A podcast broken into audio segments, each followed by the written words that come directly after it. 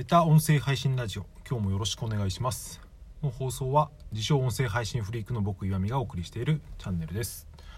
11月9日月曜日いかがお過ごしでしょうか。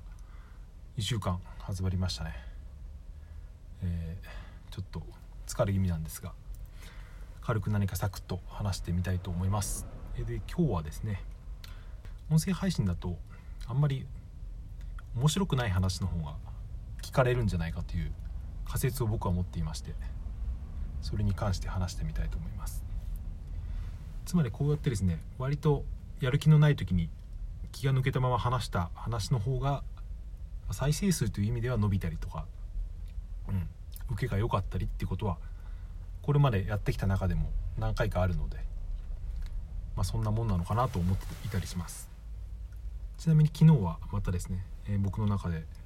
流行っている作り込んだコンテンツブームで昨日は割と先週のあのですね反省を生かしていろいろやってみたんですけど僕の中では昨日の配信はかなり、うん、いいかなと思ってるんですけど、うん、聞いた人がどう思うのかは分かんないです。だからですねうんまあやりやり方というか考え方の問題ではあるんですよね。再生数を本当に伸ばしたいとかそういうんであればおそらくですねそうやって作り込んだものとかよりもそのその人らしさとか、うん、て言うか世間話みたいのを日々やってった方がおそらく人気は出るんだろうなっていう感じはしますね。だから基本的に音声配信っていうのは YouTube とかそういうのとはちょっと違うというかその使い方というか聞かれ方が違うっていうですね。音声はですね、えー、コンテンツに対する期待値が低いっていうことを言ってたの人がいて、うん、それは確かにあるなと思ったんですよね。期待値っていうのはどういうことかっていうとうんだからどのぐらいのコンテンツっていうかどのぐらいのクオリティを期待して聞いているかっていうことですよね。まあ、例えばテレビとかだと、うん、割と期待値は高いと思うんですけど、まあ、ラジオだとちょっと下がってこういった音声配信だと、うん、それはもっと下がるかなっていう感じがしますでも何かしらを求めて人はそういうのを聞いているんですけどこれは確か、えー、ケンスーさんっていうあの今起業家のですね漫画サービスとかやってるケンスーさんってご存知の方多いと思いますけど、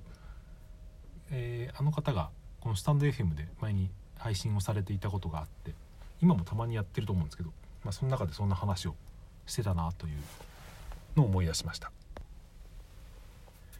だから音声配信とかポッドキャストっていうのはその使い方の用途が2通りあるんじゃないかということを思ってまして1つ目の使い方は、まあ、そのニュースとか本を読んだりとかそのインプットのために勉強のためにというかどちらかというとそういう意識の高い使い方をする場合とあとは本当にもうエンタメというかですねエンタメですらないと僕は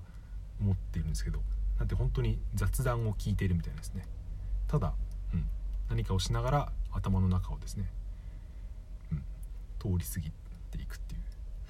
僕20代の頃に1人暮らししていた時にですね夜寝る時に必ずあの伊集院光のさんのですね深夜のバカ力を聞きながら寝てた時期が結構あったんですけどあれなんでかなと思って。だから内容はそんなに覚えてないんですけどなぜかあれを聞きながらとですね僕めっちゃよく寝れたんですよね。うん、まああの聞いてる媒体が YouTube だったんであんまり大きな声では言えないんですけどでもああいうのってですね、うん。まあ、深夜ラジオっていろんな聞かれ聞かれ方をすると思うんですけど割とそれに近いのかなと。つまりその別に深夜ラジオにですね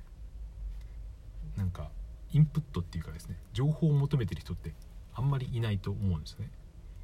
それを聞くのは何か例えば学生が受験勉強しながらとかちょっと何かをしながら聞くっていうですね。だそういう時って、うん、そんなかじりついて聞くというよりは、うん、聞き流しでたまにクスッとできたりとかたまに聞き込んじゃったりするっていうそういうぐらいの温度感がちょうどいいのかなって思ったりしました。そう本当は、えー、どうでもいい話つながりで我が家の GoTo イート事情を話そうと思ったんですけど